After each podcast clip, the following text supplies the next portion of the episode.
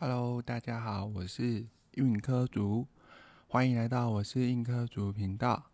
我目前是国立台湾师范大学体育运动科学系博士班一年级学生。我之前就读于国立政治大学中国文学系，然后在工作了将近十年之后，并且从事私人教练产业将近十余年。然后在这之后，我又来进修。我的第二个硕士，那我第一个硕士呢是在国立台湾师范大学国际汉学研究所。那这个研究所呢，它也是第一年创立，我就啊参与了它的招生，然后也顺利的进入就读。那在里面就读将近四年之后，我就开始从事呃研究的一些助理的一些工作。那比较特别是，我是先到国立台湾师范大学音乐学系来担任专任助理，然后就从事私人教练的一些工作。那我第一份有关私人教练的工作，我是在中小型的健身房来担任私人教练。那在这当中，我也学到了相当多有关于私人教练教学以及授课，然后或者是。呃，教授教私人教练课程的一些技巧。那但是在这教学的过程当中，我常常觉得自己在运动科学的一些相关知识，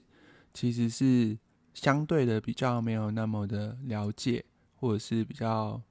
清楚的知道有一些运动科学的专业术语究竟是在阐述一些什么东西，例如穿戴式科技，或者是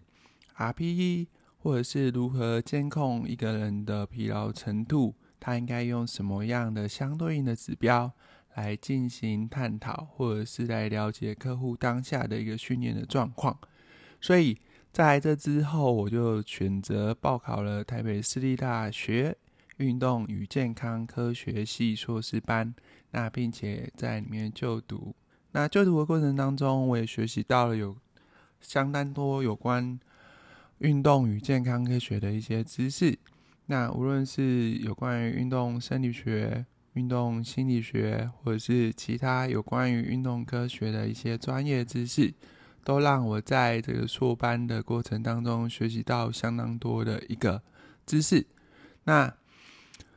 在这之后，我又对于运动与大脑的认知功能产生了相当的一个兴趣。为什么大家都在谈论运动的时候，只谈及到运动对于一些生理状况或者是生理表现是有增进？那对于一个人的大脑或者是他的一个认知的一个状况，运动是否究竟会改善一个人的大脑状况，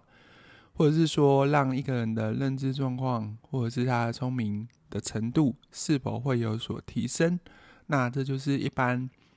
在谈论运动时，比较没有论及的一个层面，